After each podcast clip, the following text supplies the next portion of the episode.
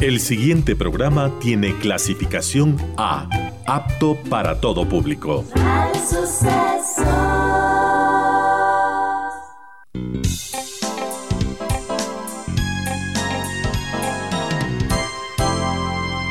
Advertencia.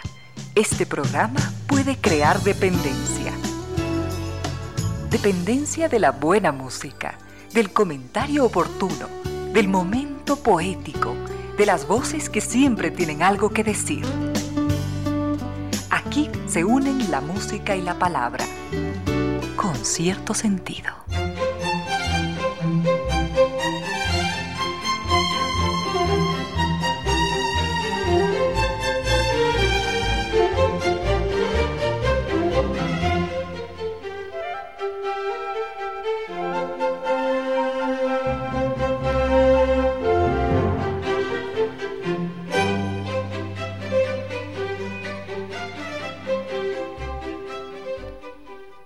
Tarde en punto, bienvenidas, bienvenidos. Gracias por sintonizar Radio Suceso 101.7. Gracias por compartir estas horas de música, comentarios y entrevistas. Y ojalá, ojalá al final de la jornada, como siempre, podamos imaginar con estos favores que la fantasía nos hace, podamos imaginar que hemos rendido real, justo y merecido, merecidísimo homenaje a la inteligencia, a la sensibilidad, a la autoestima, a la confianza, a la alegría de vivir y siempre, siempre a las ganas de luchar de todos, donde quiera que nos encontremos, a las ganas de luchar por una vida más digna en lo individual y en lo colectivo.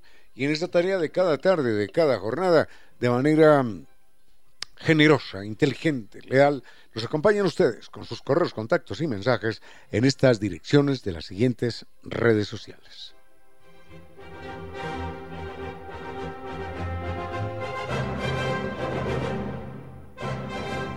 En Quito nos escuchan por la señal de 101.7 FM y desde cualquier lugar del mundo en radiosucesos.fm. Recuerden además que las redes sociales eh, son sucesos, correo electrónico, sucesos arroba en Twitter arroba radiosucesos en Instagram arroba radiosucesos y en Facebook Radio Sucesos Ecuador.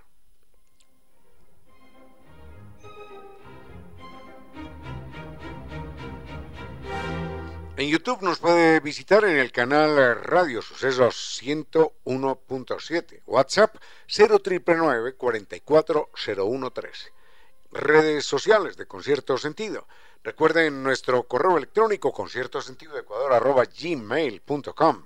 Facebook Concierto Sentido S. En Twitter arroba Ramiro Díaz. Tenemos mucho para compartir en esta tarde y llegamos hasta ustedes gracias a la presencia de estas destacadas empresas e instituciones que creen que la radio, en medio de nuestras humanas, inevitables limitaciones, la radio puede y debe llegar siempre con calidad y calidez. Recuerde que NetLife es el único con tecnología XG PON para disfrutar de velocidades impresionantes y con equipamiento Wi-Fi 6. Elige ahora NetLife con hasta el 100% de descuento en instalación. Recuerde condiciones en www.netlife.es. Una de las obras eh, más famosas de la ópera mundial es, sin duda alguna, Madame Butterfly. Y es una maravilla saber que la Casa de la Música y la Orquesta Sinfónica Nacional del Ecuador van a presentar esta obra.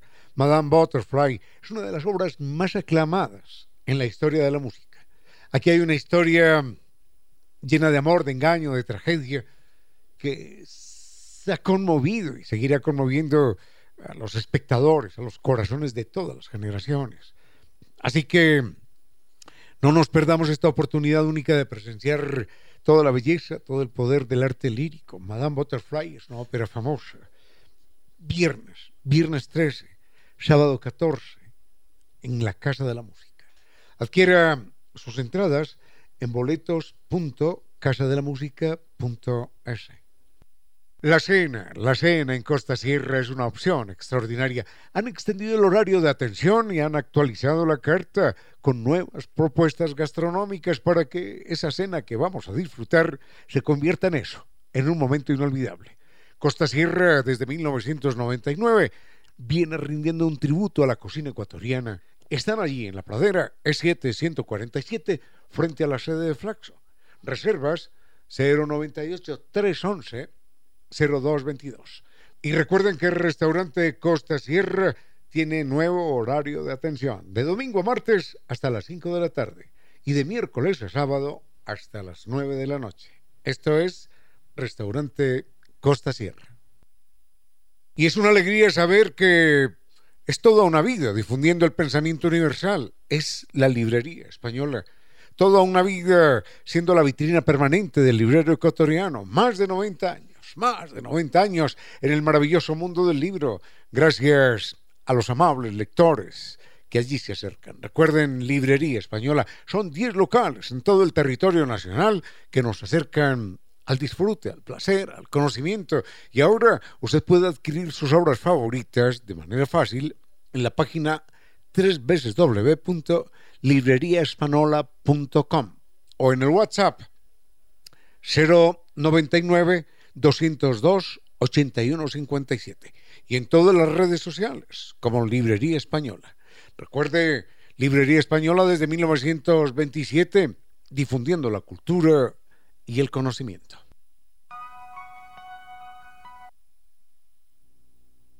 Con cierto sentido.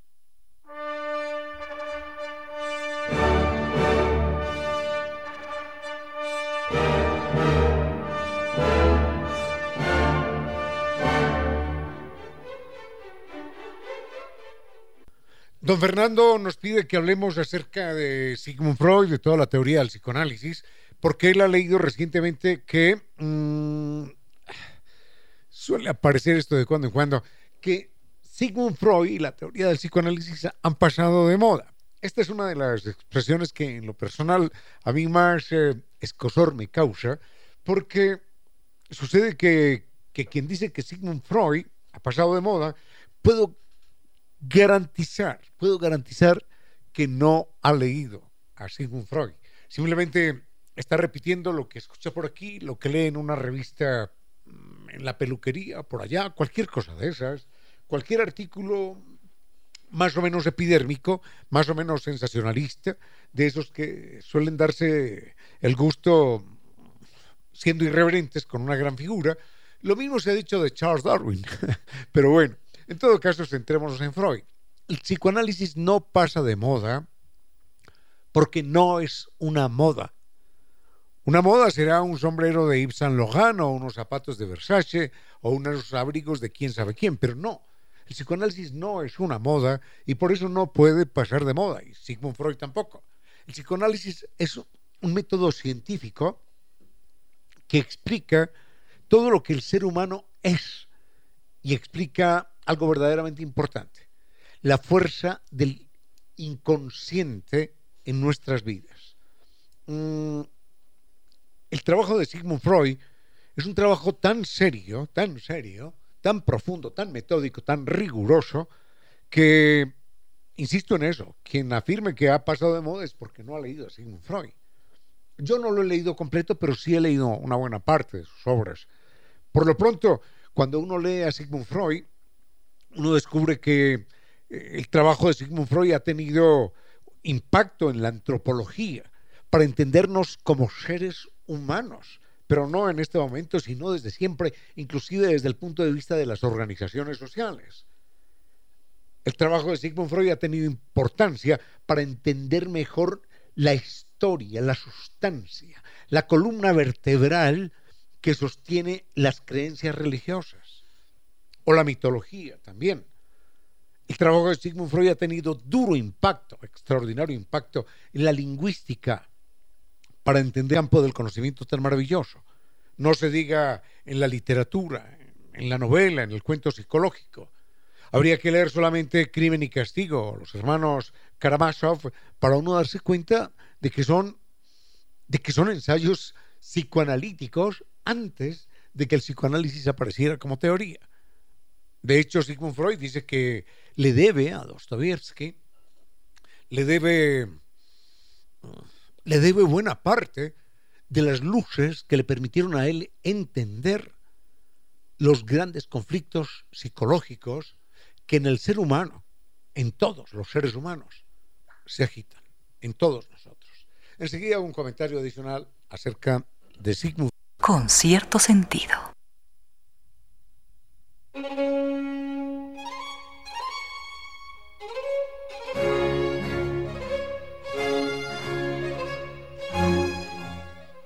Volvamos con esto de Sigmund Freud. A veces se piensa que el psicoanálisis es una eh, teoría o un método de análisis solamente para locos, para orates, para dementes, para desquiciados. No es así.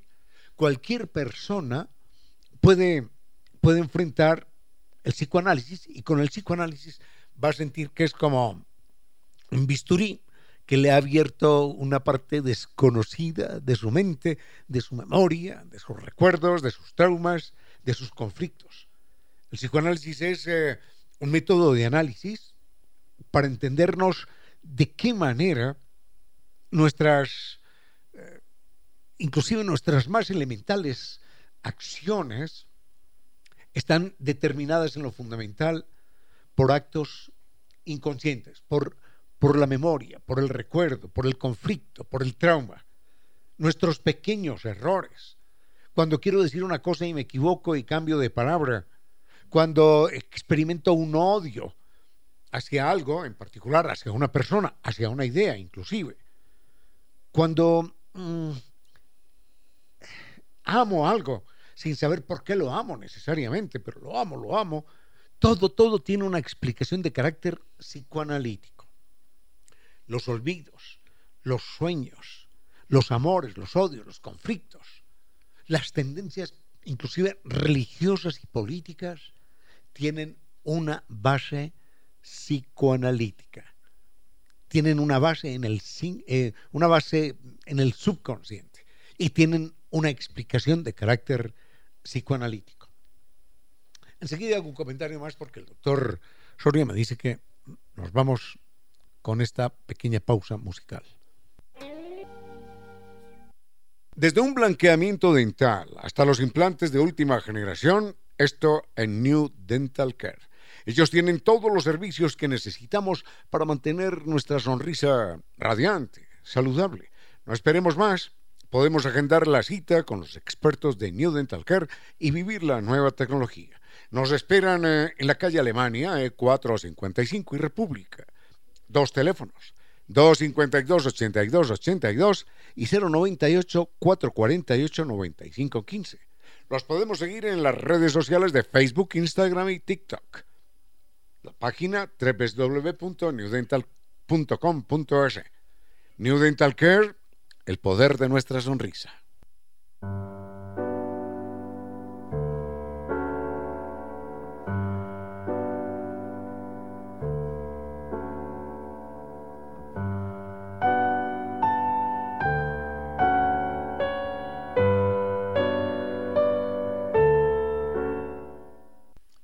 Quien tenga deseos de sumergirse un ratito en el mundo de, Sigmund Freud, del psicoanálisis, eh, le recomendaría, por ejemplo, Psicopatología de la vida cotidiana. Son libros fáciles de leer, fáciles de entender. Le recomiendo mm, eh, Psicoanálisis del, sueño, la teoría de los sueños, de Sigmund Freud. Van a tener un elemento para interpretar sus propios sueños, que a veces son esos mensajes, que a veces no, que siempre son esos mensajes extraños, codificados, surrealistas. Los van a entender y se van a entender mejor, mejor a ustedes mismos. Quien quiera adentrarse más en otros campos, pero igualmente deliciosos, le recomiendo Psicoanálisis del Arte. Allí hay una serie de análisis de distintas obras de arte, de artistas, de artistas y de la obra de arte, que explican muy bien el temperamento, el perfil, las razones que se agitaban en el personaje cuando pinta ese cuadro cuando esculpe tal obra. Por ejemplo, empieza con un recuerdo infantil en la vida de Leonardo da Vinci. Y en esa obra, él descubre claramente, no me puedo adentrar en esto porque es un tema peliagudo, eh, descubre claramente que, que Leonardo da Vinci era homosexual y que fue abusado de niño. Y ese abuso que ese niño sufre por parte de una persona mayor, no se sabe quién, está reflejado claramente en el cuadro en un cuadro que se llama Santa Ana, la Virgen y el Niño. Está claramente dibujado el abuso que ese niño sufrió, aunque está, obviamente, está, está maquillado por una serie de, elementos en el cuadro que, que Leonardo da Vinci no se dio cuenta que había pintado, pero los pintó claramente. Así que léanse a Sigmund Freud y abandonemos los prejuicios frente a este hombre que es el Cristóbal Colón del psicoanálisis. Y nada de que está pasado de moda porque ni él, ni Charles Darwin, ni, ni Albert Einstein, ni Galileo Galilei, ni Newton han pasado ni pasarán nunca de moda.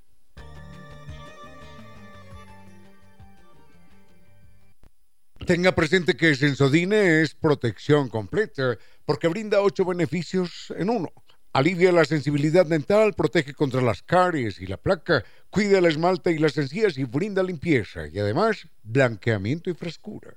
Sensodine es protección completa, como lo oye, completa. Así que pruebe Sensodine, protección completa y dele un plus a su cuidado oral.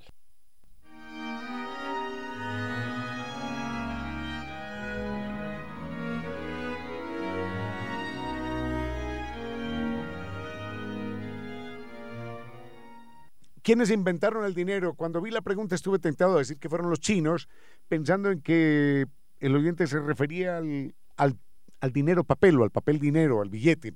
Pero realmente no, la pregunta, la pregunta es mucho más amplia. ¿Quién inventó el dinero? No se sabe, siempre, siempre volvemos a lo mismo. No se sabe, hay preguntas que tienen respuestas que se pierden en la noche de los tiempos y que seguro que tuvieron eh, en orígenes distintos. Seguro que los chinos inventaron su forma de dinero, los aztecas también, los quichas, los, eh, los, los chipchas, eh, los incas, en fin, cada uno de, de los pueblos ha inventado el dinero en su momento como una forma de intercambio.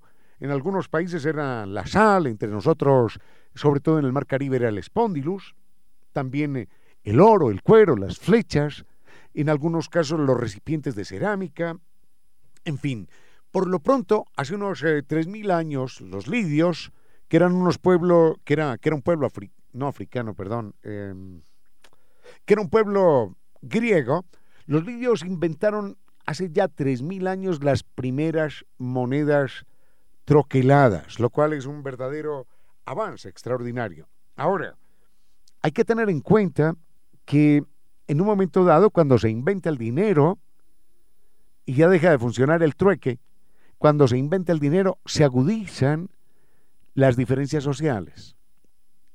Intentamos explicar esto enseguida. Con cierto sentido.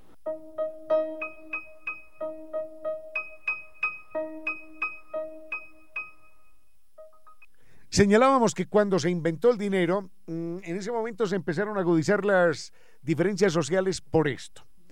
Porque cuando había intercambio entre dos pueblos, en un momento dado no solo había intercambio, sino que había empréstitos, había, había préstamos de un pueblo a otro, se confiaban simplemente, se confiaban. Entonces, en un momento dado, en época de escasez, un pueblo prestaba a otro, imaginemos esto, un saco de trigo. Y lo prestaba cuando había escasez de trigo, porque el otro pueblo tenía urgencias, tenía hambruna. Entonces, después el otro pueblo devolvía el trigo, a veces no en época de escasez, sino en época de abundancia. Y en ese momento, el pueblo que había prestado el trigo y que después recibe el mismo saco de trigo, se da cuenta que ese mismo saco no tiene el mismo valor porque él entregó un saco de trigo en época de escasez, que tenía más valor acumulado, más valor representado. En tanto que el otro devuelve el saco de trigo en época de abundancia, cuando ese saco de trigo ya no tenía el mismo trabajo acumulado. En cambio, cuando se inventa el dinero, entonces se le fija una cifra a ese saco de trigo. Ese saco de trigo vale imaginemos, vale una moneda de oro en época de escasez. Después el pueblo que recibió ese saco de trigo tenía que devolver no el saco de trigo, sino la moneda de oro. Y con esa moneda de oro en época de abundancia, a lo mejor se conseguían cuatro sacos de trigo. Entonces el que recibía la moneda de oro ya no podía, ya podía adquirir no un saco de trigo, sino cuatro sacos. En esa medida, la invención del dinero agudizó las ventajas comparativas de un pueblo sobre otro en términos de producción e incrementó las diferencias sociales. Una de las obras eh, más famosas de la ópera mundial es, sin duda alguna, Madame Butterfly. Y es una maravilla saber que la Casa de la Música y la Orquesta Sinfónica Nacional del Ecuador van a presentar esta obra. Madame Butterfly es una de las obras más aclamadas en la historia de la música. Aquí hay una historia llena de amor, de engaño, de tragedia, que se ha conmovido y seguirá conmoviendo a los espectadores, a los corazones de todas las generaciones. Así que no nos perdamos esta oportunidad única de presenciar toda la belleza, todo el poder del arte lírico. Madame Butterfly es una ópera famosa. Viernes, viernes 13, sábado 14, en la Casa de la Música. Adquiera sus entradas en boletos.casadelamusica.es.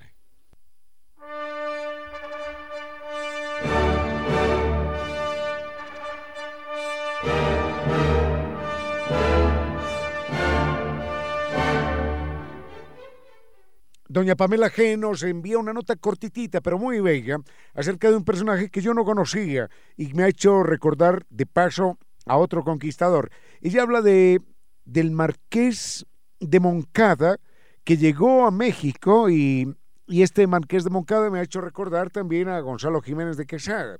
Recordemos que Gonzalo Jiménez de Quesada es un conquistador español que llega a Colombia obviamente en aquella época llegaba a la fuerza por el Mar Caribe y él llega a la desembocadura del río Magdalena, que es por allá en el Caribe Norte, eh, en la ciudad de Barranquilla aproximadamente, y se demora dos años remontando el río para llegar finalmente a Bogotá en medio de mil complicaciones, tribus hostiles, combates con los indígenas, em, enfermedades, malaria, todo lo que uno se pueda imaginar. Eran verdaderos héroes estos personajes, más allá de lo que hubiesen hecho bien o mal, eran verdaderos héroes. Eso no se les puede quitar nunca a los conquistadores españoles.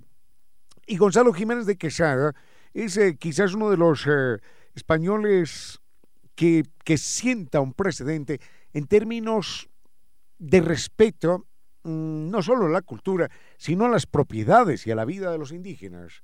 Ahí lo llamaban el, el conquistador bachiller, él había estudiado algo en España, y cuando llega a la zona de Bogotá, donde finalmente sus hombres se asientan después de dos años de penurias, cuando él llega, les advierte y les dice, recuerden que estas vidas existían antes de llegar nosotros, que sus propiedades y sus bienes son absolutamente sagrados y está prohibido para todos tocar algo que no sea que no sea vuestro.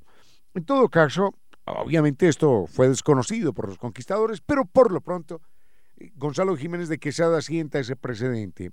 Y este otro personaje, al que yo no conocía, que se llamó el Marqués de Moncada, tiene un texto bellísimo que nos remite doña Pamela G. y lo vamos a compartir enseguida. La cena, la cena en Costa Sierra es una opción extraordinaria. Han extendido el horario de atención y han actualizado la carta con nuevas propuestas gastronómicas para que esa cena que vamos a disfrutar se convierta en eso, en un momento inolvidable.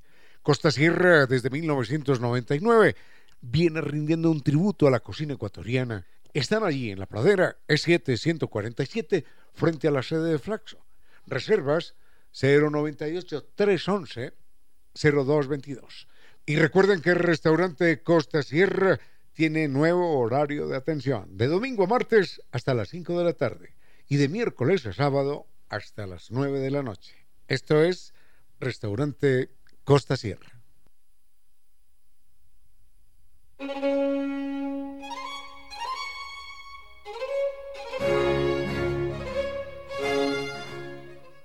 Comentario corto, comentario corto para hacer referencia a lo que nos envía doña Pamela G. Ya habíamos mencionado hace un momento a Gonzalo Jiménez de Quesada, el personaje que sentó el precedente en términos de respeto a las culturas, a las vidas y a los bienes de los eh, indígenas que estaban en la zona central de Colombia, en lo que hoy es Bogotá particularmente. Este, este hombre, que se llamó Marqués de Moncada, tiene un texto en un libro que él mismo mm, graficó, que él mismo ilustró. No solamente escribió el libro, sino que él también se encargó de pintar. Y pintó las paredes, los murales, las obras de arte de lo que hoy es Puebla en México, para reproducir. En esa época no había fotografía, no había nada, entonces él simplemente tenía que reproducir lo que encontraba en las paredes, en las obras de arte. Y dice lo siguiente, vos juzgaréis si ellos, los mexicas, varos en los tiempos en los que fueron robados su país, sus vidas, sus bienes y sus niños, o si lo éramos nosotros, que nos encargamos de robarles todo y de todo destruirlo. Eso decía el marqués de Moncada. Los bárbaros hemos sido nosotros, los españoles, al destruir lo que estos grandes artistas han creado. Y se tomó el trabajo, no solo de contar lo que había pasado, sino de dibujar, de reproducir, en una época en la que no había fotografía ni nada de esto, de reproducir en su libro, ilustrado por él mismo, las grandes obras de arte del pueblo mexica. Gloria, gloria eterna al marqués de Moncada, quien quiera que haya sido, por su aproximación de respeto a otros pueblos.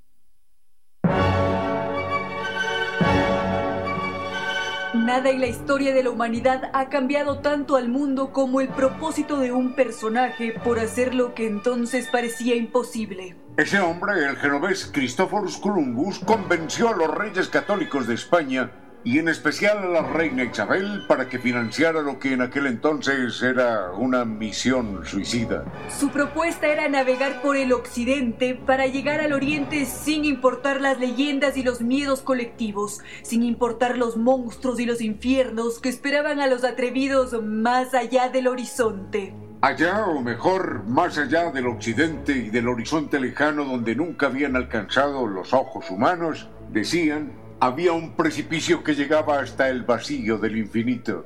Y así lo hizo. Saltando por encima de todos los miedos y las historias delirantes, inició el viaje al mando de una expedición de tres carabelas que tras 70 días llegaron a lo que creyeron las Indias Orientales. Lo hicieron sin imaginar nunca que en medio del océano iban a chocar contra el más rico y alucinante de todos los continentes. Era América, tierra de gente y culturas sorprendentes, de plantas y animales exóticos, de oro y de riquezas, también de historias variadas y extrañas, todas tan diferentes.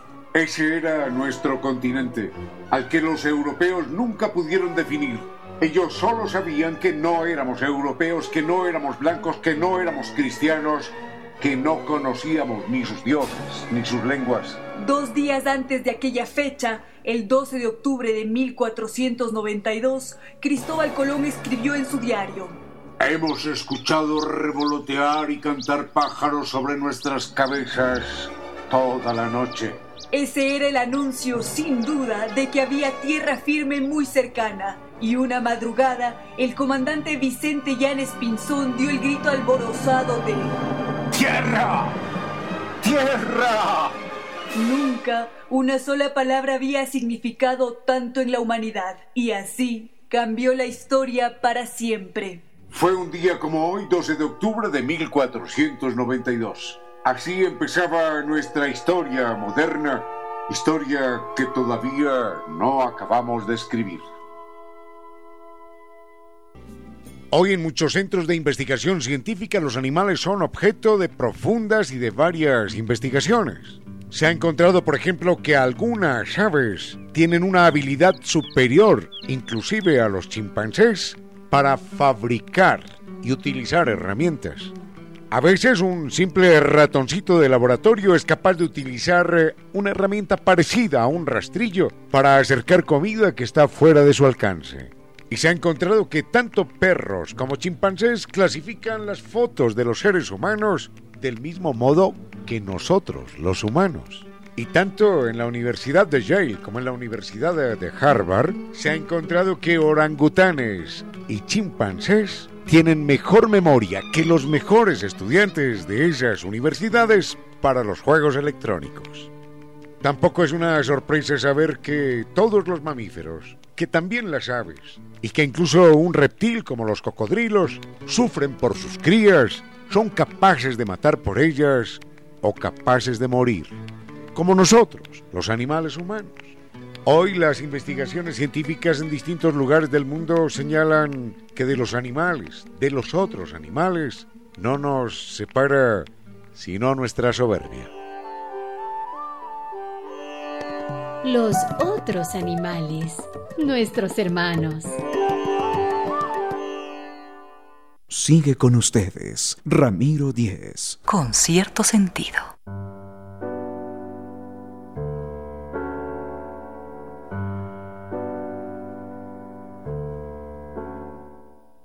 En un eh, comentario que nos envía don Giovanni Ayala nos dice que leyó un texto en el cual decían se necesitan más solones y menos dracones, aunque algunos opinan que se necesitan más dracones y menos solones.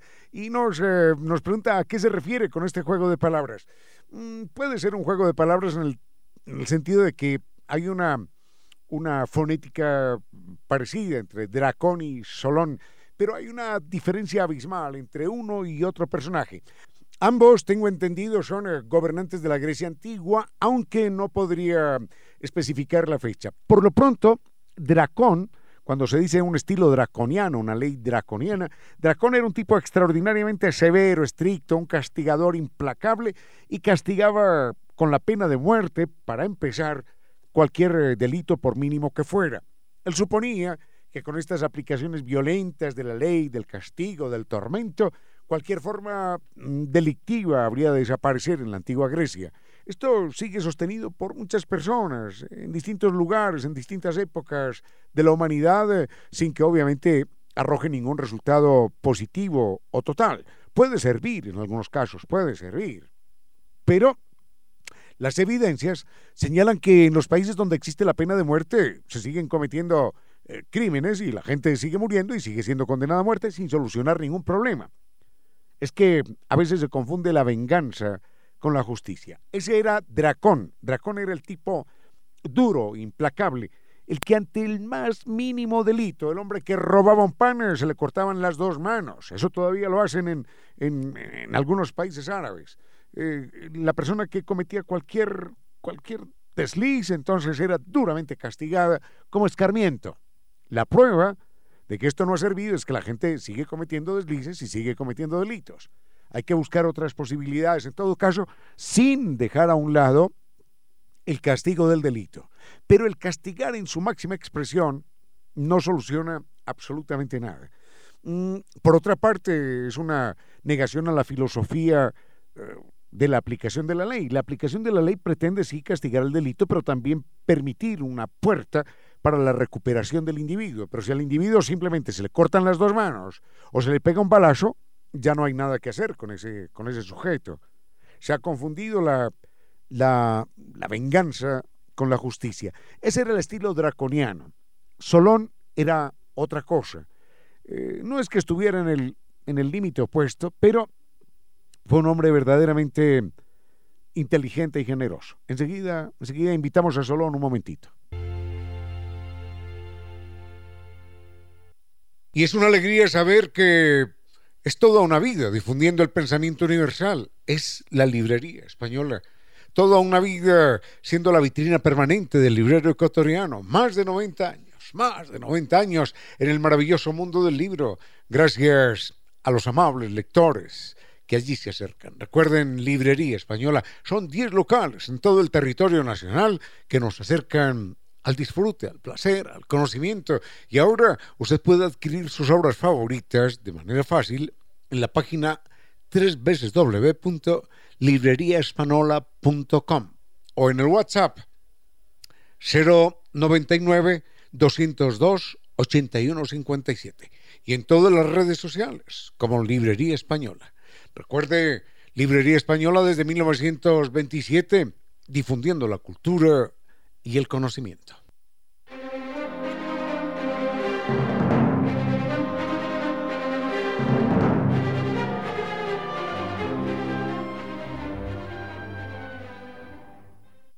Hace un momentito dijimos que íbamos a invitar a Solón. Eh, Solón es un eh, gobernante de la antigua Grecia, no tengo los datos eh, de cuándo gobernó, pero en todo caso, en aquel entonces las deudas eran pagadas con esclavitud.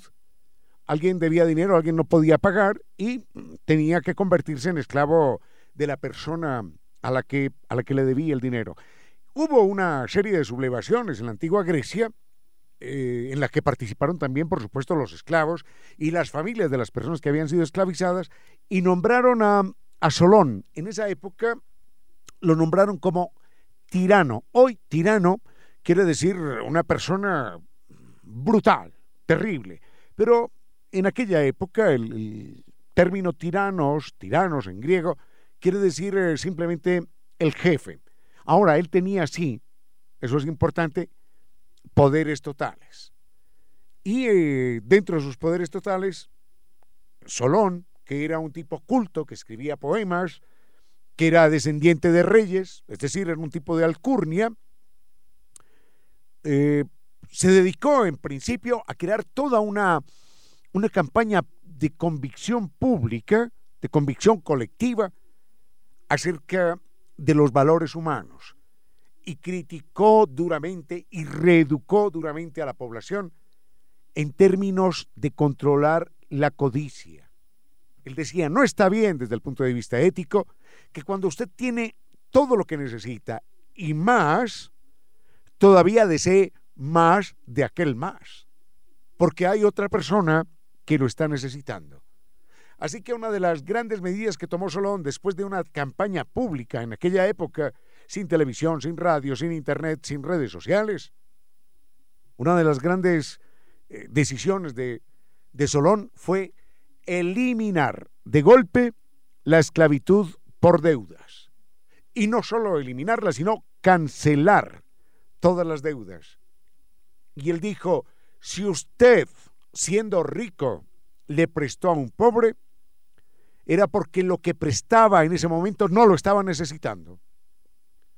Y era porque el pobre sí lo requería. Y el pobre se jugó su vida, se jugó, su libertad. Nadie pagaría con su vida si pudiese pagar con cuatro monedas. Así que, eliminada la esclavitud, eliminada la deuda por esclavitud y borrón y cuenta nueva. Eso lo hizo un hombre de alcurnia rico de toda su vida, hijo de reyes, escritor de libros, poeta, pensador generoso. Desde un blanqueamiento dental hasta los implantes de última generación, esto en New Dental Care. Ellos tienen todos los servicios que necesitamos para mantener nuestra sonrisa radiante, saludable. No esperemos más podemos agendar la cita con los expertos de New Dental Care y vivir la nueva tecnología. Nos esperan eh, en la calle Alemania, E455 y República. Dos teléfonos, 252-8282 y 098-448-9515. Los podemos seguir en las redes sociales de Facebook, Instagram y TikTok. La página www.newdental.com.es. New Dental Care el poder de nuestra sonrisa.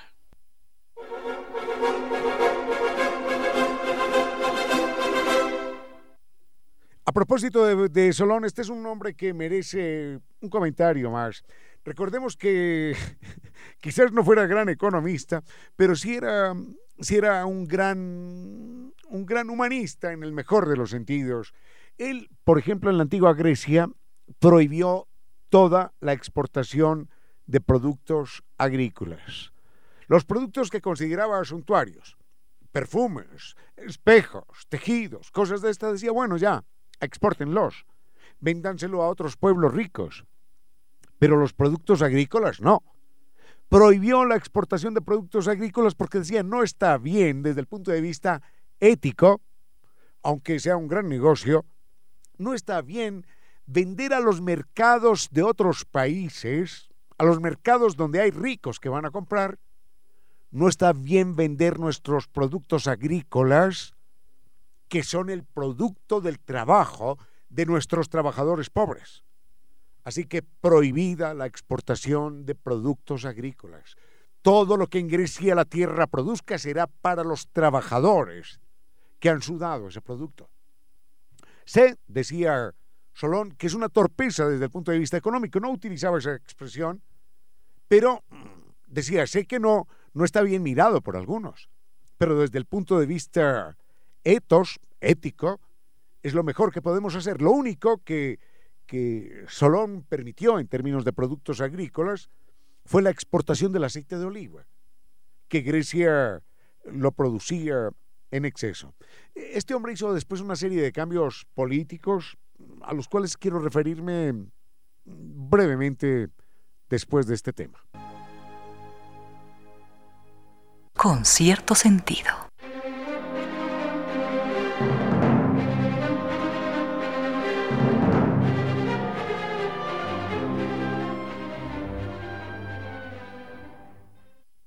Pensé que no me iba a extender mucho en Solón, pero eh, él realizó también no solo una serie de cambios de tipo, de tipo mm, penal, eh, de tipo legal, cuando eliminó la esclavitud por deudas, no solo estableció una serie de cambios económicos cuando prohibió la exportación de productos agrícolas, diciendo, no señores, lo que la tierra produce, que sea para alimentar a los trabajadores eh, que lo produjeron. Así que también, también cambió el, sistema político y creó lo que se llamaba el sistema de los arcontes, que eran un grupo de sabios eh, que lo asesoraban en distintas, en distintas materias. De los arcontes pasó a lo que él se llamaba, a lo que llamaba Elena, o, la que, o lo que se llamaba en aquel entonces, perdón, lo que se llamaba en aquel entonces los aristoi. Aristoi quiere decir lo mejor, por eso se dice aristocrático. Aristocrático no quiere decir que tenga dinero, no necesariamente. Una persona puede ser aristocrática y puede no tener un centavo, pero puede ser lo mejor de lo mejor en cualquier aspecto, humanamente.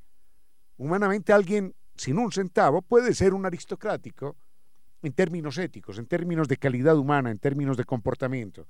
Y esos aristoi fueron los que empezaron a, a, gobernar a Grecia. Mm, yo no sé en qué momento eh, terminan los Aristoi, en qué momento se desbarata ese sistema, pero por lo pronto fue un, un ensayo, un intento, un logro, más que intento, fue un logro realmente de Solón, el llevar a su gobierno a los Aristoi, a los mejores, a los más dignos, a los que, a los que no tenían ninguna tacha, ninguna objeción con o sin dinero, con o sin experiencia.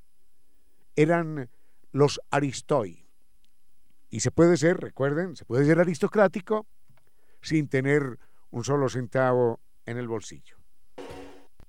Tenga presente que Sensodine es protección completa porque brinda ocho beneficios en uno. Alivia la sensibilidad dental, protege contra las caries y la placa, cuida la esmalta y las encías y brinda limpieza y además blanqueamiento y frescura. Sensodine es protección completa, como lo oye, completa. Así que pruebe Sensodine, protección completa y dele un plus a su cuidado oral.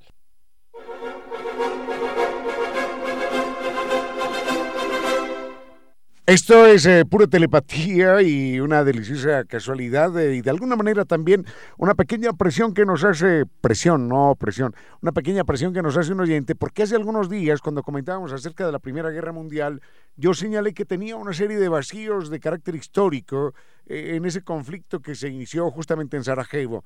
Mm, y un oyente me ha pedido, me ha pedido que, que comente más acerca de la Primera Guerra Mundial. La verdad es que hace algunos días estuve leyendo y oh, recuerdo dos o tres batallas verdaderamente terribles, dos o tres datos verdaderamente mm, espeluznantes. Hay que recordar que esa es la primera guerra en la que se utilizan em, las trincheras como formas de defensa. Es la primera guerra en la que hay tal número de personas heridas en la cabeza que representan la posibilidad del avance de la, de la neurología y del conocimiento del cerebro. Eran tantos y tantos los soldados heridos en la cabeza que la medicina eh, se aprovechó de aquella circunstancia. Claro, el cuerpo estaba metido en la, la trinchera y las personas lo único que sacaban era la cabeza para, para disparar y sacando la cabeza aparecía el otro que estaba siendo blanco. Así que esa es la primera guerra, o mejor, es una guerra que se caracteriza por eso, pero es además la primera guerra en la que se utilizan los aviones para bombardear y es la primera guerra en la que se utilizan em, las armas químicas, se utilizan em, gases, gases venenosos y la, la pesadilla entonces se vive en Europa de una manera infernal. Europa quedó convencida de que después de aquella vergüenza no habría de repetirse nunca jamás una, una tragedia como aquella. Y pasaron pocos años y enseguida vino la Segunda Guerra Mundial aún mucho, mucho más violenta. Tengo en la memoria dos, tres, cuatro datos de la Primera Guerra Mundial que enseguida los podemos compartir. Una de las obras eh, más famosas de la ópera mundial es, sin duda alguna, Madame Butterfly. Y es una maravilla saber que la Casa de la Música y la Orquesta Sinfónica Nacional del Ecuador van a presentar esta obra. Madame Butterfly es una de las obras más aclamadas en la historia de la música. Aquí hay una historia llena de amor, de engaño, de tragedia, que se ha conmovido y seguirá conmoviendo a los espectadores, a los corazones de todas las generaciones. Así que no nos perdamos esta oportunidad única de presenciar toda la belleza, todo el poder del arte lírico. Madame Butterfly es una ópera famosa. Viernes, viernes 13, sábado 14, en la Casa de la Música. Adquiera sus entradas en boletos.casadelamusica.es.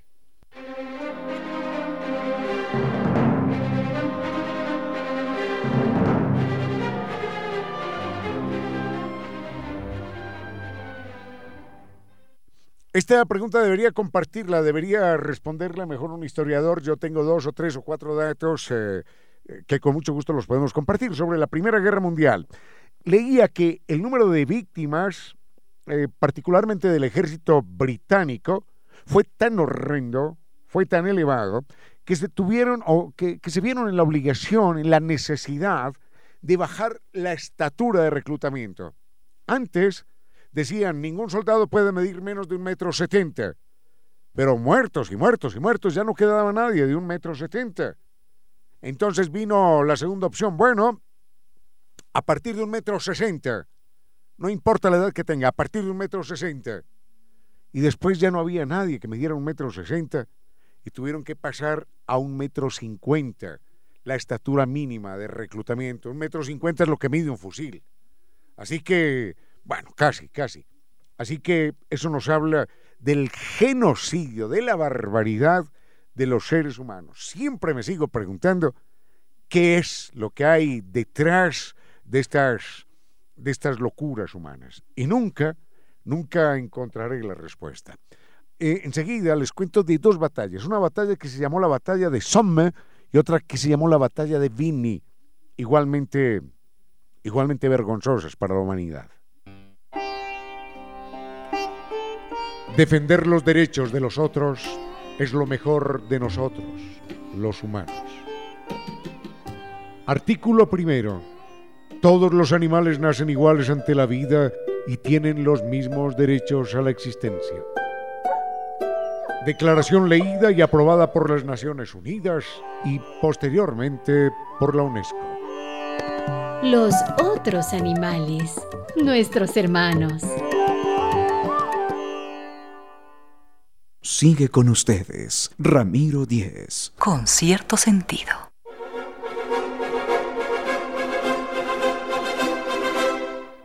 Dos batallas, bueno, hay tantas batallas en la Primera Guerra Mundial, pero dos batallas famosas. Una es la famosa batalla de Somme. Allí eh, atacan mm, algo así como 150 mil soldados el primer día.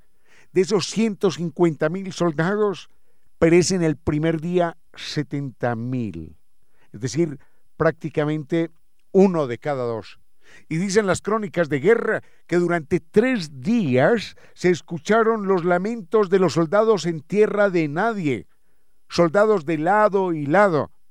Y uno, no se pregunta eh, si en esas tragedias de la guerra no sería mejor salir despachado de un solo golpe y no estar agonizando tres días en un campo de batalla en medio, en medio de los gritos y de los lamentos de sus compañeros de armas y de los otros, de los que están al otro lado.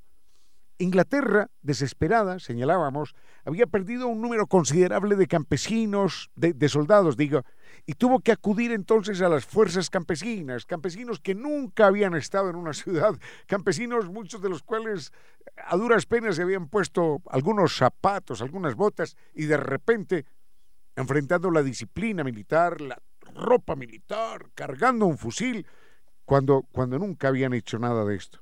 Enseguida les cuento algo al respecto. Y es una alegría saber que es toda una vida difundiendo el pensamiento universal. Es la librería española. Toda una vida siendo la vitrina permanente del librero ecuatoriano. Más de 90 años, más de 90 años en el maravilloso mundo del libro.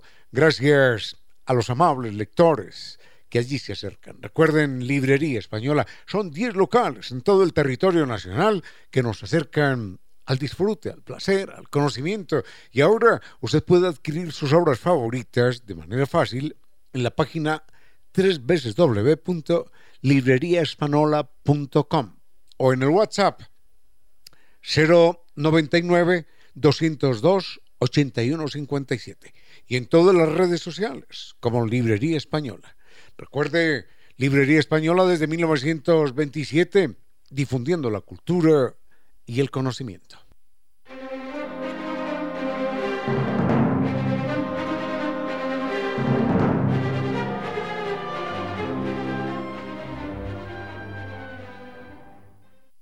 Hay una serie de batallas eh, impactantes en la Primera Guerra Mundial y recordaba que Inglaterra, bueno, lo mismo que Francia, lo mismo que Alemania, lo mismo que todos los países involucrados en esta carnicería irracional, mm, Inglaterra pone una, una, alta dosis de sacrificio. Y es que ya no tiene soldados que midan un metro setenta ni un metro sesenta y tiene que acudir a, a gente que medía un metro cincuenta, campesinos de 14, de 15, de 16 años que no entendían tácticas de guerra. Y entonces atacaban todos, para utilizar una expresión nuestra, a carga montón, en línea recta, corriendo hacia las trincheras enemigas a plena luz del día. Y los alemanes simplemente atrincherados, lo único que tenían que hacer era blanco en, esos, en esas oleadas que se acercaban sin ninguna táctica, sin ninguna preparación, sin ninguna experiencia. Hay una famosa batalla que se da en lo que se conoce como la cresta de Vigny. En la cresta de Vigny mueren 160 mil soldados. Es que son cifras que uno no se alcanza a imaginar. 160 mil soldados que fueron necesarios para que las fuerzas aliadas contra Alemania avanzaran algo así como, como 6 kilómetros. Eso equivale a que tuvieron que morir 25 soldados por cada metro. 25 soldados por cada metro. Esas son las, las locuras del ser humano. Y uno se pregunta, se pregunta qué habrá cambiado y quizás la respuesta es muy poco. Muy poco ha cambiado en el espíritu del ser humano. Siglo XXI, tercer milenio. Nunca nadie ha hablado todavía del cambio de la matriz ética en el planeta Tierra.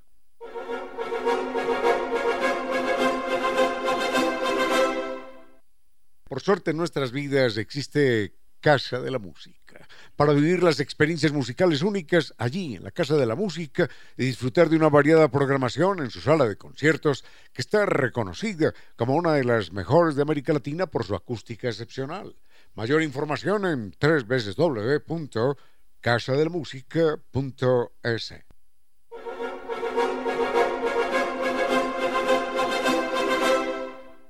Muy bonita, muy bonita la pregunta que nos hace don Ángel y es, eh, ¿cuándo se hizo revolucionario Simón Bolívar si él era un pequeño burgués? Aclaremos que no era un pequeño burgués, era un gran, gran burgués, gran aristócrata.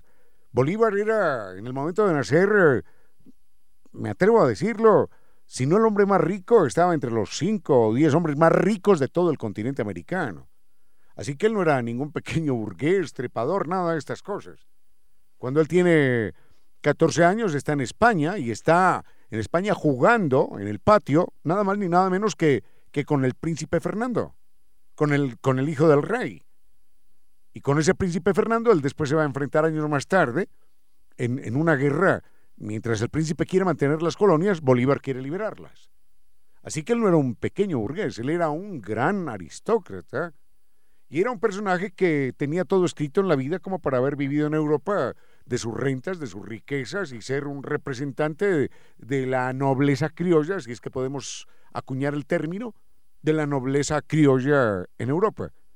Pero, como decía alguien, Bolívar fue un traidor, un traidor de su clase, y decidió unirse a los pobres, a los desposeídos, a los criollos, a los pueblos de América que buscaban su independencia. Y le dio la espalda a los sectores aristocráticos, retardatarios de la España y de América de aquel entonces. Bolívar, pues, no era ningún pequeño burgués, era un gran aristócrata, y sin duda alguna Bolívar se hace revolucionario después de su segundo viaje a Europa, cuando ya ha enviudado, y se encuentra con, con Simón Rodríguez. Enseguida vemos esto.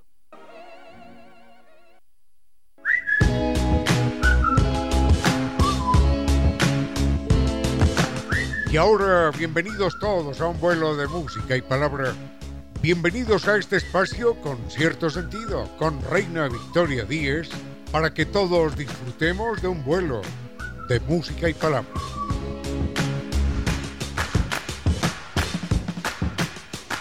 Cinco de la tarde y el cielo está tronando. Para quienes se encuentran en la capital, en Quito, el cielo truena, porque eso es lo que está pasando. Bueno, nos está escribiendo Santiago Torres desde Australia.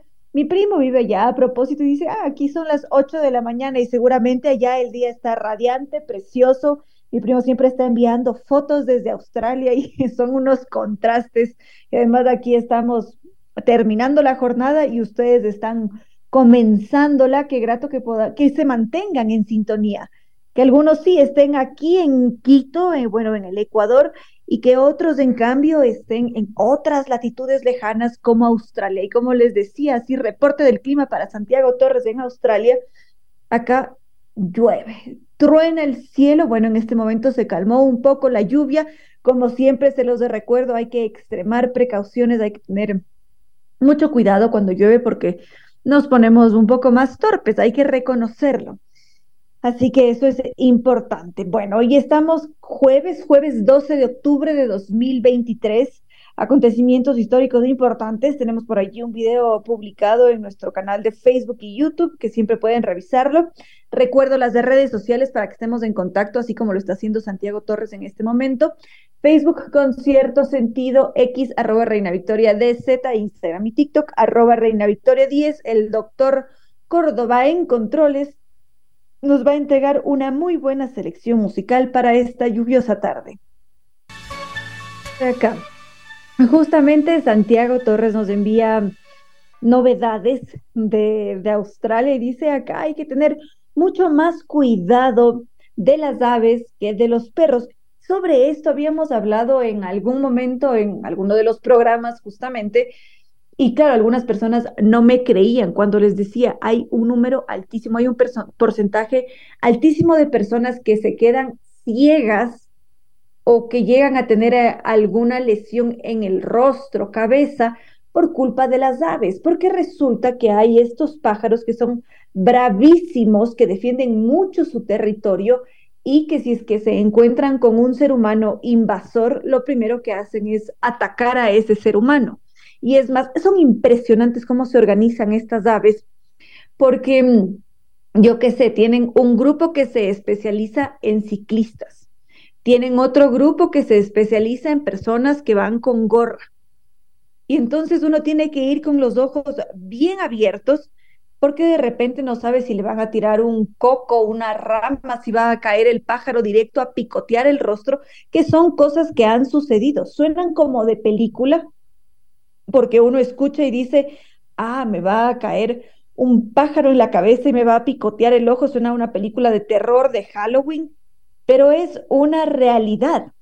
Y justamente Santiago Torres ahora lo está viviendo en Australia. Esto no es nada descabellado, son cosas que suceden y tenemos que aprender a coexistir con estas especies porque a fin de cuentas estamos compartiendo un espacio. A propósito de la perspectiva o de cuán, sí, cuán, cuán variada es la vida, esto me hace pensar en el paso del tiempo y cómo conforme pasa el tiempo, tenemos diferentes formas de abordar ciertos temas. ¿Qué quiero decir con esto para ser mucho más precisos? Porque suena que estamos en el aire absoluto. A veces, si es que estuviéramos hace mucho tiempo atrás, remontándonos en el tiempo, en la antigua Grecia, quizás la, la pedofilia hubiera estado bien vista, mientras que ahora es un horror, lo abordamos desde una perspectiva diferente, lo analizamos con otros ojos. Y esto es precisamente algo, algo curioso, algo a lo que se le debería poner atención en la historia cuando estudiamos historia, sobre todo, porque explica mucho del presente. Y a propósito, ¿por qué no aprovechamos esta tarde para compartirles una de esas historias.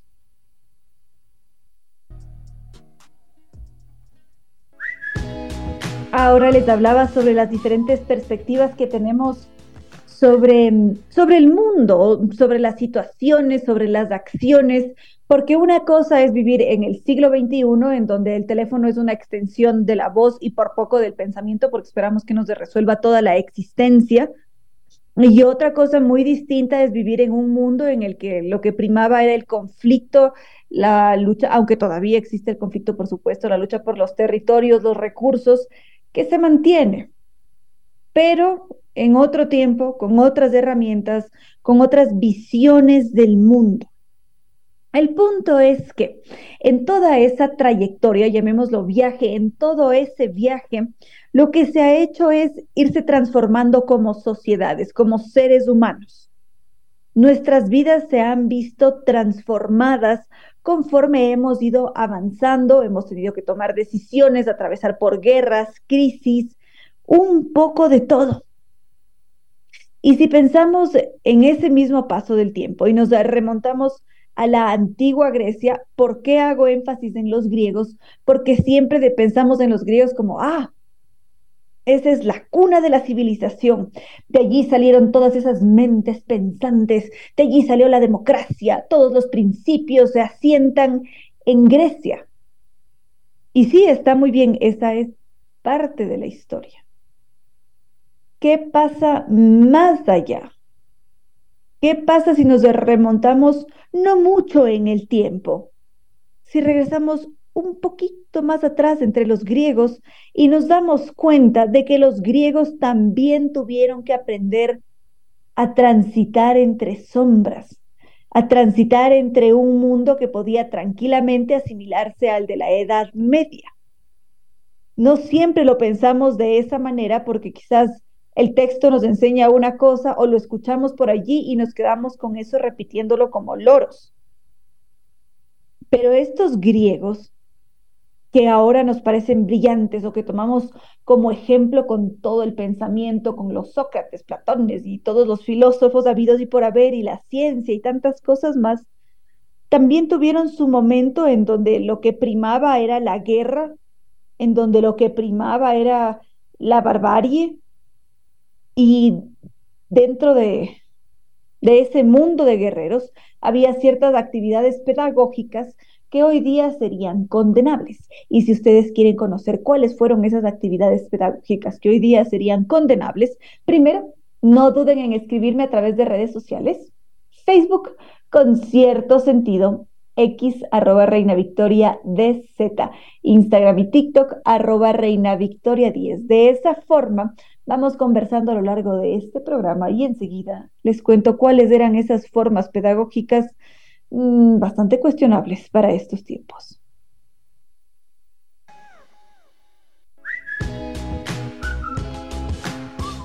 Entonces, les cuento cuáles eran esas, no sé si las podemos llamar contradicciones del mundo griego, pero hoy día lo vemos como algo descabellado, porque ellos lo catalogaban como una actividad pedagógica para ser mejores guerreros. Seguramente había un manual y todo, y cuando ahora nos enteramos sobre la historia, cómo funcionaba, nos quedamos perplejos y decimos, ¿cómo así? A ver, espere un ratito, me repite lo que acabo de decir, porque, ¿aló? ¿Qué pasó ahí? Que nos definitivamente nos desconcierta. Por lo siguiente, uno piensa en Grecia y piensa en la cuna del conocimiento. No piensa en Grecia como este espacio que tuvo que transformarse y que empezó como un territorio militar de guerreros que tenía que protegerse.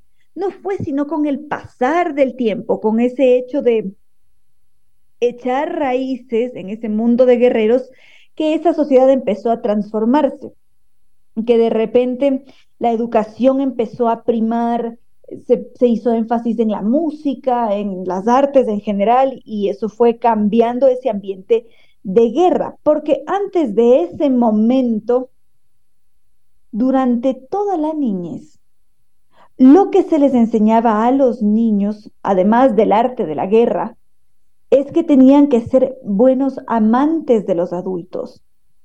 Y esto implicaba una relación homosexual, es decir, hombre, hombre en este caso.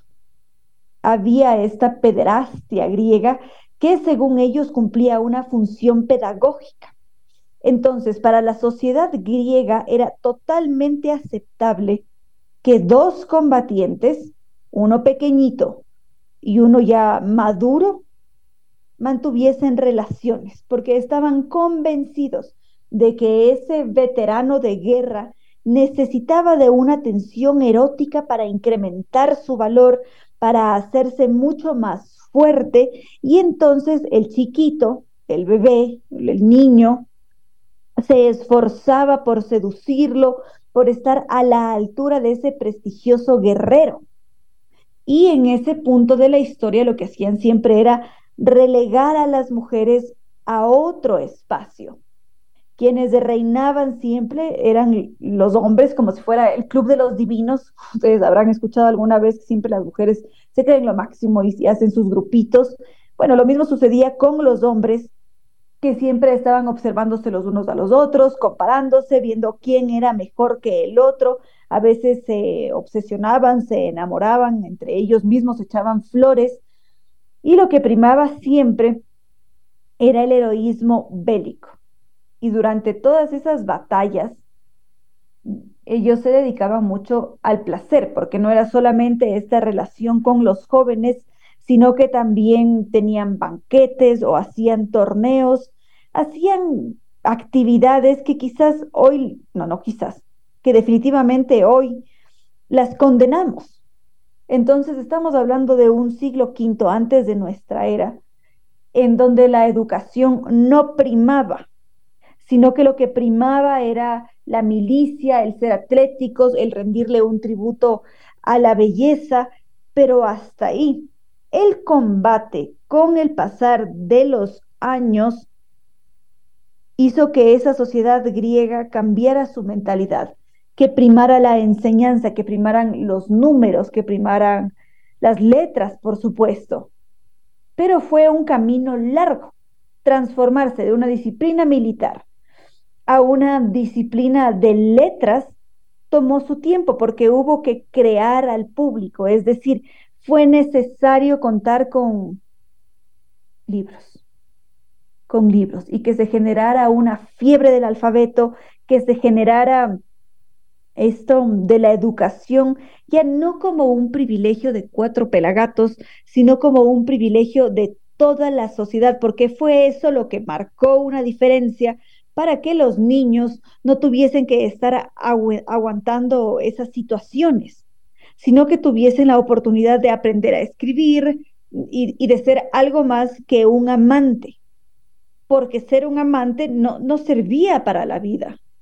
Había que cubrir necesidades, había que hacer otras cosas. Entonces, esa, esa visión se empezó a convertir en algo minoritario y como consecuencia muy positiva, hizo que las juventudes fueran mucho más libres, que se libraran de las cadenas, que ya no todo fuese la aristocracia griega, sino que todo el general, todo el común tuviera acceso al conocimiento, a la vida y a una existencia distinta. Pero como les había dicho, este es un cambio de muchos años, no es un cambio que se produjo en cuestión de un año, ni de la noche a la mañana, sino que tardó sus buenas décadas.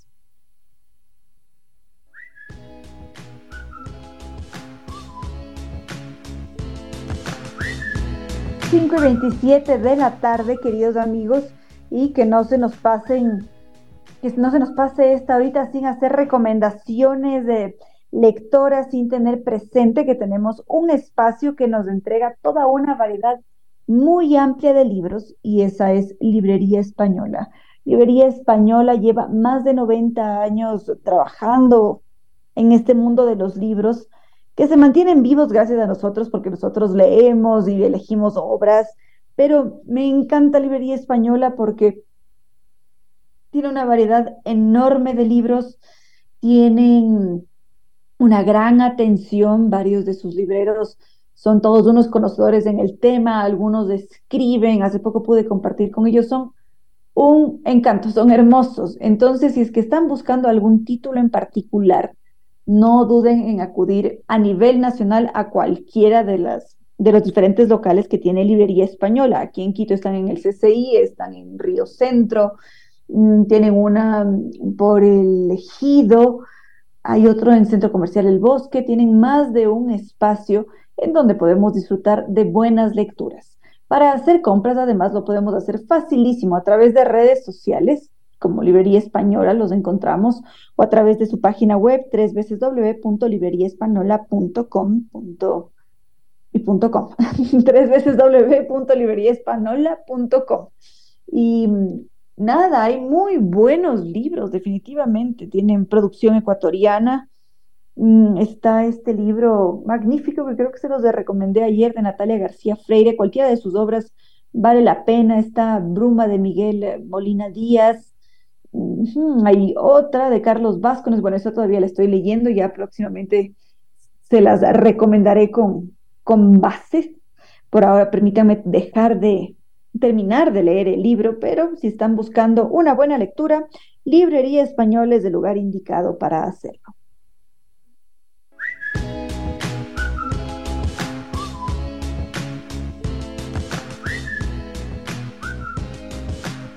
Quiero hacerles em, dos, dos, dos, dos recomendaciones de actividades culturales, queridos amigos, porque siempre hay más de una actividad en la ciudad y cómo no darle paso. Justamente el taller Galería José Bastidas, del maestro José Bastidas, que nos ha acompañado en más de una ocasión en este espacio, nos está invitando a la inauguración de la exposición Texturas en vuelo de José Guevara Parra va a ser este viernes 13 de octubre a las 6 de la tarde. La exposición va a estar disponible hasta el 10 de agosto, pero siempre es muy emocionante ir a la, muestra inicial, digamos, a la exposición primera, porque allí están el artista, él siempre hace una guía, nos explica, nos contextualiza sobre su trabajo y eso es maravilloso. Entonces, este viernes 13 de octubre a las 6 de la tarde José Bastidas Taller Galería nos invita a Texturas en Vuelo de José Guevara Parra.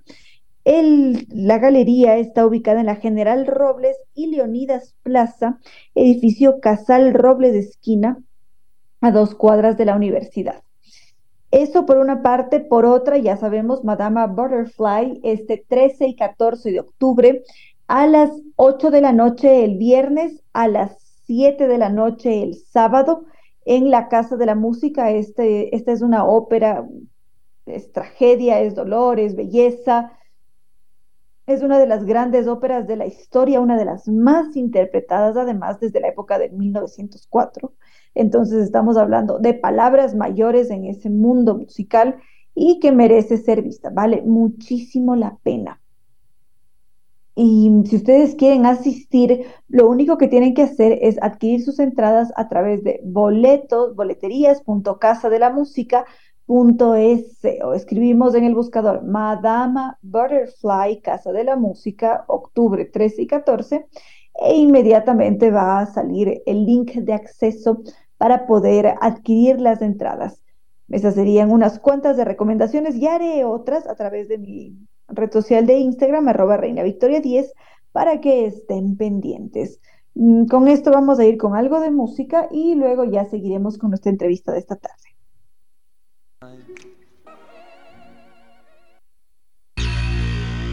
Batería, gasolina suficiente, buen estado de las llantas con el aire exacto, aceite en el motor líquido de frenos y hasta buena música a bordo.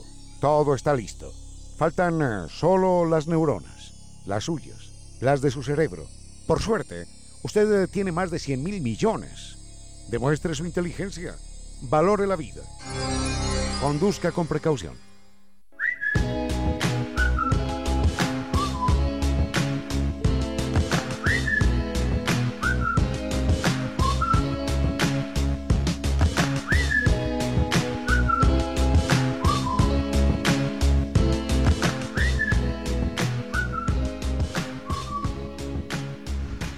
¿Cuántas veces hemos hablado en este espacio sobre la importancia que tiene la literatura? Es más, justamente a lo largo del programa de esta tarde hacíamos énfasis en cuán relevante ha sido la presencia de los libros en una sociedad como la griega para finalmente tener todo ese mm, estereotipo para convertirse en la cuna de la civilización, del conocimiento, para ser todo un referente, después de haber pasado también su época, digamos, oscurantista por una parte.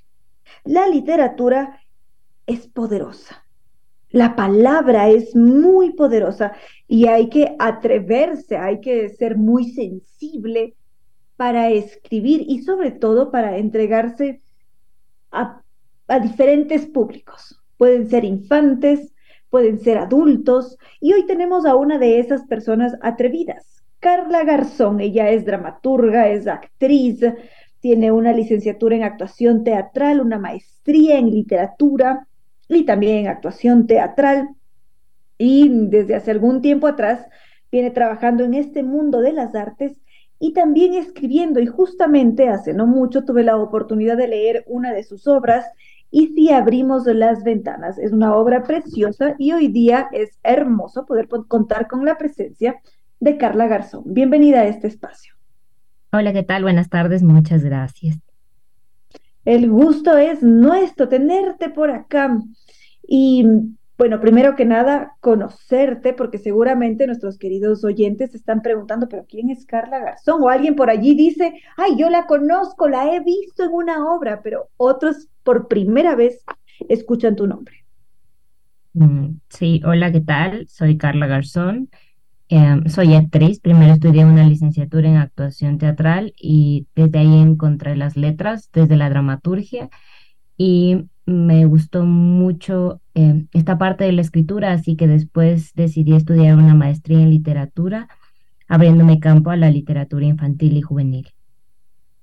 La literatura infantil y juvenil, a mí me parece que es un reto enorme adentrarse en esos mundos sobre todo ahora en, este mundo, valga la redundancia, en donde prima toda la, red social, los videos que duran máximo un minuto. ¿Cómo haces tú para poder mantener la atención, la atención de un niño y que no diga, Ay, yo aquí en esta historia ya sé lo que va a pasar, no me interesa? Y toma, lo devuelvo, porque eso pasa. Es un reto al que se han enfrentado ahora los libros.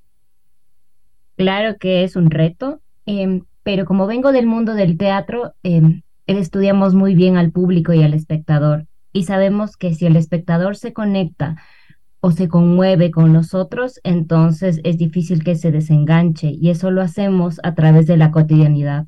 Cuando uno ve una película y permite conmoverse, es porque alguna vez le ha pasado, lo ha sentido y ha vivido ese momento. Y si abrimos las ventanas, es un libro que cuenta historias que los niños seguramente han vivido, parte mucho de la cotidianidad. Es decir, que tú vas directo a la psicología, a meterte en lo más profundo de nuestro ser para conectar con nosotros.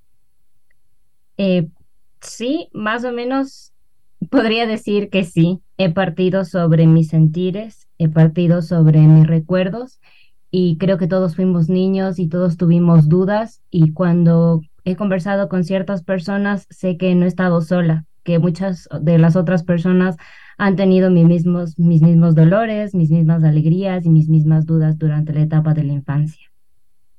Hay un elemento que me llamó mucho la atención de este libro tuyo y si abrimos las ventanas, y es que te aproximas a temáticas que no siempre son fáciles, porque ahora nos decías seguramente un niño ha vivido algo similar, ha vivido una situación parecida y no siempre es así, porque de repente, y sin spoilers, pero podemos mencionarlo, creería yo, hay temáticas como el Alzheimer, como la sordera, y no necesariamente un niño se ha enfrentado o se ha encontrado con una persona que no pueda escuchar o con alguien que está perdiendo la memoria.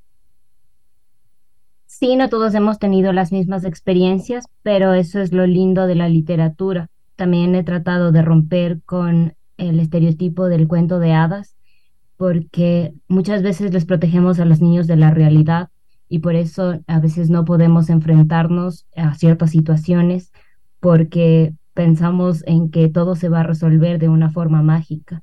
Entonces, este libro nos permite conectarnos a partir de la realidad, desde otras experiencias y desde la otra visión.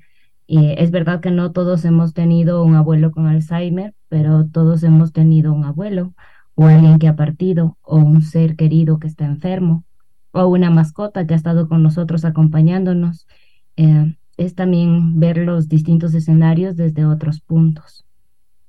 Yo me atrevería a decir que tú lo que has hecho es abordar el dolor desde la ternura desde la, ternura que tienen los niños justamente. Mm, sí. Eh, no quisiera decir que mis cuentos son tristes, pero sí son tristes.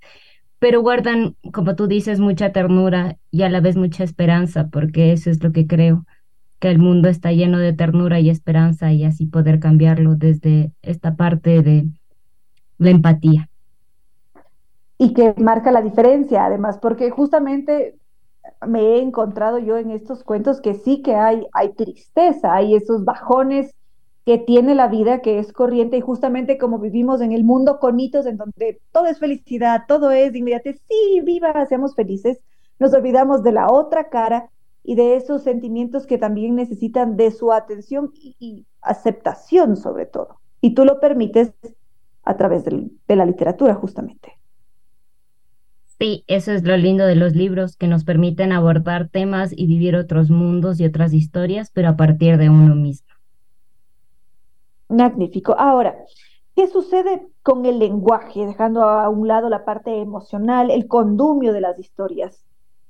¿Tú has, has, has tenido mm, o le has puesto una atención considerable al, tipo de narrativa, que es lo que tengo que hacer para aproximarme a esos lectores jóvenes, mantengo un lenguaje coloquial.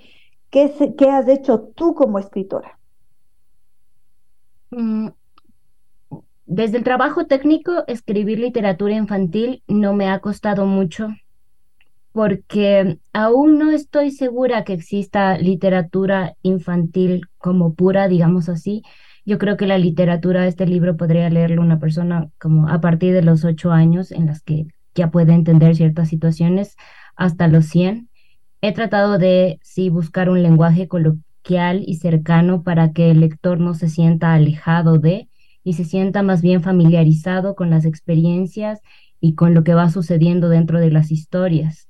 También he tratado de hacer cuentos cortos porque cuando era niña y veía un libro que era muy extenso, en realidad sí me daba como flojera empezar a leerlo. Pero cuando veía que las historias eran cortas, entonces sí me atrevía y daba el paso. Es decir, que es un trabajo también bastante personal, os estás transmitiendo mucho de tu esencia, porque tú dices, a mí no me gustaba el libro largo, buscaba más bien un formato corto y lo has ido plasmando y has abierto tu ser, digamos, a nosotros. Sí, cuando, cuando mi familia y las personas cercanas que leyeron por primera vez mi libro eh, se sentían muy identificados con las historias y un amigo se permitió decir en que casi todos los personajes del libro era yo misma. Y sí, cada página, cada texto escrito en este libro guarda una parte de mí, es todo lo que soy. Y a propósito, ¿quién es tu principal lector? ¿Quién está allí con el ojo crítico encima de tus escritos? mi fan número uno es mi mejor amiga, Andrea. Ella es periodista y le confío todos mis textos antes de dar el paso, porque la familia siempre es como muy empática y suele no mentir, pero ser menos directa al momento de dar una crítica y sé que mi mejor amiga jamás me mentiría y no, no, cuando algo está... Va directo, si es que hay que decir aquí esto no va, esto no va, perdóname. Sí, me lo ha dicho. Entonces, ella es eh, mi primera lectora. Muy bien. ¿Objetivos con tu literatura? Eh, darles lo mismo que hizo los libros conmigo, poder hacer que sean para los otros niños. Para mí un libro es un amigo, es un lugar seguro, es mi salvación. Cuando estoy perdida dentro de mi cotidianidad, veo un libro, lo abro y recuerdo quién soy y a dónde voy. Y quisiera que lo mismo que significa para mí llegar a ser para alguien más. Creo que la literatura es un lugar donde uno puede habitar, existir y a veces escapar. Así que ese es mi principal objetivo, que los niños se enamoren de la literatura, que, que vuelvan a abrir los libros y que vuelvan a soñar. Y seguro que así será. Ahora cuéntanos en dónde podemos conseguir este lindo libro y si abrimos las ventanas. Bueno, la mayoría de los libros pues lo tiene la autora y lo pueden conseguir en mi página web que es www.carlagarzón.com y desde la próxima semana estarán, eh, estará en la librería española. Es decir, que van a estar a nivel em, país, porque Librería Española tiene 10 locales a nivel nacional. Y bueno, poniéndose en contacto contigo, mucho más emocionante, porque además podemos contactar a la autora. sí, y puede llegar el libro firmado. Esa es una gran ventaja, gran, gran ventaja. Nos decías que tu página web es cuál? www.carlagarzón.com. Perfecto, querida Carla. Entonces, ya con eso tenemos clarísimo. Felicitaciones por este lindo, por esta linda recopilación de relatos y si abrimos las ventanas y a seguir escribiendo más, por favor. Muchas gracias, te agradezco un montón, Reina Victoria. Es un gusto. Gracias.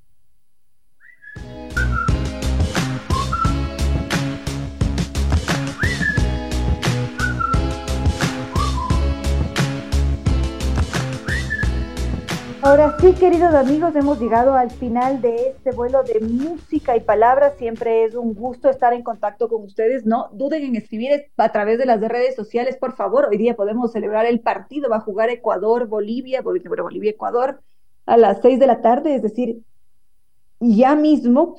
Entonces, redes. Facebook, con cierto sentido, X, arroba Reina Victoria DZ, Instagram y TikTok, arroba Reina Victoria 10. Y Em, gracias al doctor Córdoba en Controles que nos ha entregado una muy buena selección musical. Como no agradecer a nuestros queridos auspiciantes, San Tours con su Carnaval de Oruro, que es la fiesta folclórica más vibrante de Sudamérica. Nos podemos atrever a descubrir el mundo mágico de los incas con sus increíbles templos en Machu Picchu, sentir la energía junto al lago Titicaca, el Templo del Sol con esta increíble fiesta de sabores andinos que es algo que uno tiene que ir y probar. Nos vamos a embarcar en un viaje épico, vamos a desafiar los límites de la imaginación en el Salar de Uyuni, donde el cielo y la tierra se unen ante nuestros ojos. También nos podemos dejar enamorar con los paisajes de ensueño de la Capadoquia boliviana, y cómo no, maravillarse desde las alturas en La Paz con su red de teleféricos, que es una de las más extensas del mundo. Son dos países, un tour y 12 días para vivirlos sin límites. Lo hacemos con guía acompañante desde Quito y como siempre con un muy buen servicio. Podemos reservar desde ya para crear los recuerdos más bellos de la vida con Zambi. Podemos llamar al 600-2040 o los visitamos en las Naciones Unidas de Veracruz frente a la sede de jubilados del IES. Su página web tres veces www.sambitours.com. Es momento de viajar, cumplir los sueños ahora porque Tours nos acompaña y la Casa de la Música, que siempre tiene esta programación tan variada. En esta ocasión, 13 y 14 de octubre, Madama Butterfly, una de las óperas más emblemáticas de la historia. Hay que ir sin miedo a la ópera, está preciosamente organizado el evento. Mm, no, es que tienen que verlo. Está muy bien hecho el, el evento y además es la ópera de Giacomo Puccini. Tragedia, amor, esas voces además que van a hacer que nuestro nuestro espíritu se quiebre, pero también que experimente mucha ternura. Si queremos adquirir entradas para esta ópera, tres veces www.boletos.casadelamusica.es. Y NetLife, único con tecnología XG POM para disfrutar de velocidades impresionantes y equipamiento Wi-Fi 6. Nos podemos cambiar ahora con hasta el 100% de descuento en instalación. Condiciones en www.netlife.es. Y Librería Española, toda una vida difundiendo el pensamiento universal, siendo la vitrina permanente del librero ecuatoriano. Son más de 90 años en ese maravilloso mundo del libro, gracias a todos nosotros que lo hacemos posible. Librería Española tiene 10 locales a nivel nacional que nos acercan al conocimiento. Podemos adquirir nuestras obras favoritas fácil y rápido en tres veces www.libreriaespanola.com o a través del WhatsApp 099 20 28 157 y en todas sus redes sociales como Librería Española. Librería Española desde 1927 viene difundiendo la cultura y el conocimiento. Y restaurante Costa Sierra. La cena en Costa Sierra ahora es posible. Ellos acaban de extender el horario de atención y además actualizaron su carta con nuevas propuestas gastronómicas para que la cena se convierta en un momento inolvidable. Costa Sierra desde 1999 le rinde un tributo a la cocina ecuatoriana. Ellos están en la pradera E7147, es imposible perderse. Reservas al 098-311-0222 y tienen un nuevo horario de atención de domingo a martes hasta las 5 de la tarde y de miércoles a sábado hasta las 9 de la noche. Y ya con esto, queridos amigos, no me queda más que decirles que no fue más por hoy, que gane el Ecuador, que luego conversemos sobre los goles y que mañana los esperamos desde las 3 en punto a través de la señal 101.7 FM o tres veces www.radiosucesos.fm, que nos conectemos desde cualquier parte del mundo como lo ha hecho Santiago Torres desde Australia, para seguir siempre volando por lo alto con cierto sentido.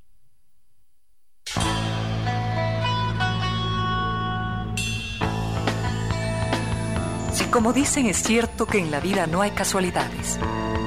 Piense, ¿por qué escuchó usted este programa? Tal vez escuchó aquello que necesitaba o tuvo la sospecha de esa luz dentro de su propio ser. Una gota de agua, un corazón que late, una semilla en su memoria, un remanso en medio de sus prisas, una voz que aliente su esperanza, una pluma para sus alas algo de eso hemos querido ser. Aquí, en Concierto Sentido, con Ramiro Díez. Y Reina Victoria Díez.